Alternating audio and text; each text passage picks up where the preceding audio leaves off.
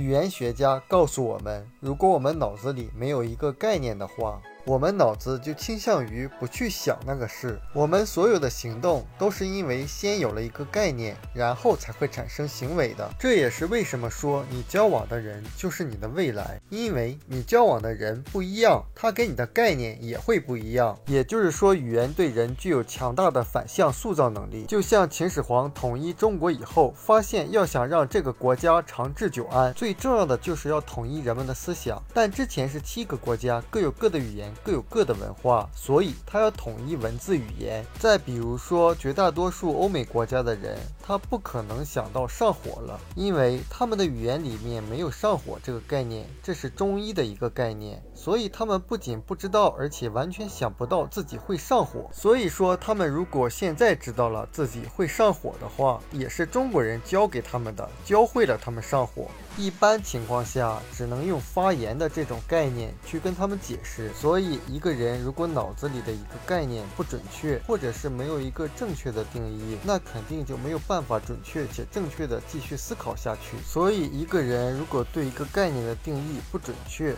他的思考范范围就很模糊，选择的依据就会缺失，进而行动就是错误的，进一步就会影响整个生活。比如说财务自由这个概念，很多人在生活中都模模糊糊的也感觉自己在追求着这个财务自由，而且感觉自己使出了浑身的力气。但是很多年过去了，却发现生活没有太大的变化。有的人感觉自己好像有劲儿没处使，说自己没有途径呀。那实际上一个人之所以找不到途径，还是因为他对这个概念不够清晰所引起的。因为当一个人不清楚要去哪儿，即使交通工具在眼前，你也是看不到的。就像一个人她怀孕了以后，上街就会发现满街都是大肚子，等把孩子生下来以后，就很少看到了。原因就是你脑子里有一个什么清晰的概念，你就更容易发现什么。我们年轻的时候，大多数人都清楚的知道自己不想要什么。我在刚入职的时候，我并不知道。想要的是什么，但是我非常清楚的知道我不想要的是什么。我不想被束缚，不想在最风华正茂的时候被困在大楼里面，且我的时间、收入等方方面面都有限制。但是我究竟想要什么样的生活，实际上自己并不清楚。这种尴尬反映出人在追求某种东西的时候，可能连那个东西具体的定义都不是很清楚。所以想想那些我们非常想要，也在努力奋斗的事，为什么总是没有办法靠得更近？就是因为我们还是在做无头苍蝇式的飞行。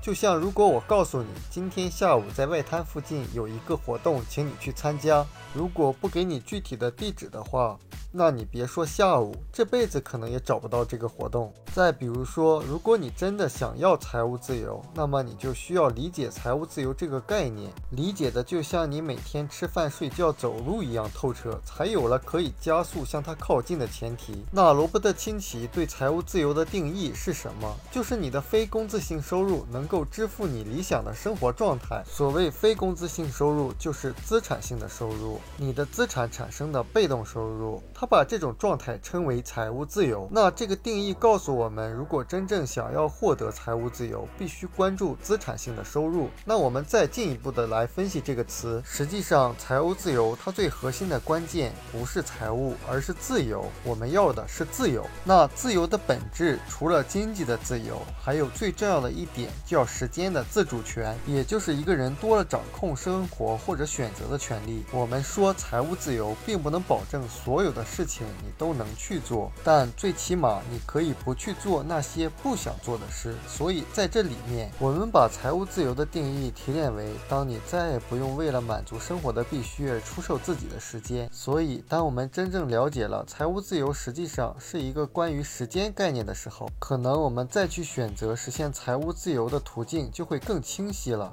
这集重点实际上是讲读概念清晰对一个人一生的影响。实际上，概念的清晰就是一个人认知能力的提升。我们书友会希望用十五年时间带动一亿人读书，改变思维，思考致富，和一千个家庭共同实现财务自由。快来加入我们吧！